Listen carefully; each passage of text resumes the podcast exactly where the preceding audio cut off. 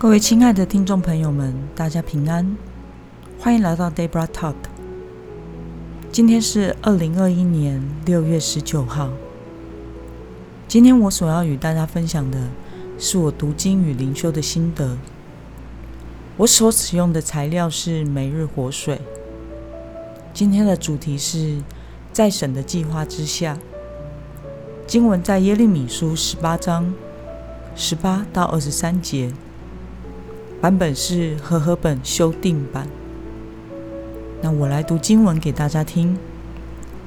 他们说：“来吧，让我们设计谋害耶利米，因为我们有祭司讲律法，有智慧人设谋略，有先知说预言，都未曾断绝。来吧，让我们用舌头攻击他，不要理他一切的话。耶和华啊！”求你留心听我，且听那些指控我的人的话。人岂可以恶报善呢？他们竟挖坑要害我的性命。求你纪念我站在你面前为他们说好话，要使你的愤怒转离他们。因此，愿他们的儿女忍受饥荒，愿他们死于刀剑之手，愿他们的妻无子，且做寡妇。愿他们的男人被死亡所灭，他们的壮丁在镇上被刀击杀。你使敌军忽然临到他们的时候，愿人听见哀声从他们的屋内发出，因他们挖坑要捉拿我，暗设网罗要绊我的脚。耶和华啊，他们要杀我的那一切计谋，你都知道。求你不要赦免他们的罪孽，也不要从你面前除去他们的罪恶。愿他们在你面前跌倒，愿你在发怒的时候对付他们。从今天的经文，我们来看内容观察。想要谋害耶利米的人，他们设了什么样的计谋呢？我们从第十八节可以看到，他们凭借着自己国内就有祭司。智慧人、先知，而要用舌头攻击他，不理会他所说的话。我想这是想要用毁谤的话语，试图降低和消除耶利米的影响力。那么耶利米在这样的境况中，如何为自己来祷告呢？我们可以从二十一到二十三节看到，这种恩将仇报的行为。让耶利米感到非常的悲愤，他向神祷告，揭露这些人的所行，并且他期盼上帝降下咒诅给那些要谋害他性命的人。那么这段经文使我们可以来思考：这些人为什么要拒绝？为这些人为什么要漠视耶利米的话，甚至想要谋害他？原因是因为这些犹大百姓听到耶利米传讲上帝对他们的审判，这样的信息听在他们的耳中很刺耳，并且与他们拜偶像的生活是相违背的。特别是宗教领袖们，耶利米所传讲的信息会使他们的利益受损，因此他们不想再听到上帝的劝告。他们执意被逆神，更为此想要伤害传讲这些话的耶利米。我个人在看到这一段经文的时候的感受，透过今天的经文呢，让我看到了人性的邪恶。当人对自己的罪执迷不悟的时候，就不会想要听劝告，也不会想要改变，甚至当别人试图去劝告他，希望他改变的时候，他就会不惜走上更错谬的道路。那这段经文可以给我们什么样的运用呢？反思一下我们自己，是否曾经为了满足自己的利益？而选择漠视神的声音呢？若是要能完全顺从神的话语而活，我们要做出哪些具体的改变呢？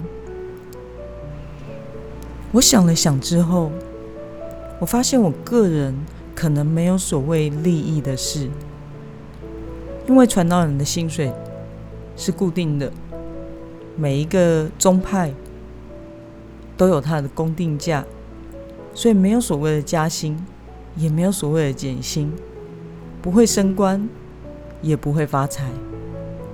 但是思考这个问题的时候，我想到一件。过去发生很有趣的事，在我刚刚开始全时间服侍主的那一段时间，有一阵子我迷上了看美国的影集连续剧。我记得那个时候是迷上了看那个调查办案的连续剧，对于剧中每一个人物的性情刻画，我都深深的着迷。所以当时非常拼命哦，往往一集看完没有结果，就会想要看下一集。不知不觉，一下子就看到了深夜，然后隔天继续服侍。我想圣灵在我里面已经多次提醒我应该要节制这件事情。但是大家要知道，美国连续剧是有第一季、第二季、第三季。而拍的越卖座越好看的，就会越多季。于是，一发不可收拾，我就一集一集的看，然后一季一季的看下去，不理会上帝的提醒，拼命的看。应该说到最后，我根本听不见上帝的提醒。在某一个星期日的晚上，我带完一个。追求内在生活的小组之后，我突然觉得身体不太舒服，好像感冒了。回家后越来越不对劲，半夜的时候剧烈的头痛，莫名的发烧。可是奇怪的是，并没有喉咙痛、流鼻水、咳嗽，任何感冒的症状或者是发炎的症状。去看了诊所医生后，医生开了感冒药，也没有任何的效果。头继续的剧痛着，烧也继续的烧着，极度的不舒服。我拼了命的祷告，但是没有办法停止痛苦。这样过去了两周，要死不活的两周。后来爸妈建议我去一家挂号要等很久。可是医生看诊超仔细的诊所看诊，当时我的身体已经极度虚弱、痛苦、不舒服，所以虽然很讨厌等很久排队的我，也只能去了。当医生听完我的症状之后，他立刻判断这不是感冒，而且要我立刻抽血检查。然后因为病因还不知道是什么。所以没有办法开任何药物处理，于是我就继续痛，我就继续发烧。那抽血验出来肝指数是异常的飙高，因此医生要我立刻去卫生所去做筛检，因为当时登革热正在流行，我的症状很符合登革热的症状。做了筛检，结果还没有出来。卫生所已经派人员到我家喷药消毒，简直是浩劫啊！结果筛检出来的结果竟然是阴性，不是登革热。那我到底是怎么回事呢？在这个时候，我的症状发作的间歇性已经开始舒缓，发作起来一样很痛，一样发烧，但是发作的时间变短了。一天发作的次数也开始变少了。回到诊所重新看诊，医生想了想，于是再验了一次血，发现我的肝指数下降了一些，于是跟我说：“小姐，你应该是急性肝发炎所引起的，现在发炎症状在舒缓。我的妈呀！原来我看影集看到把自己爆肝了。那我问医生有什么治疗方法吗？答案是没有，除了退烧药外，还是没有什么药可以开给我，只能好好休息，等待恢复。足足等了一个月过去，我才渐渐恢复了元气和人形。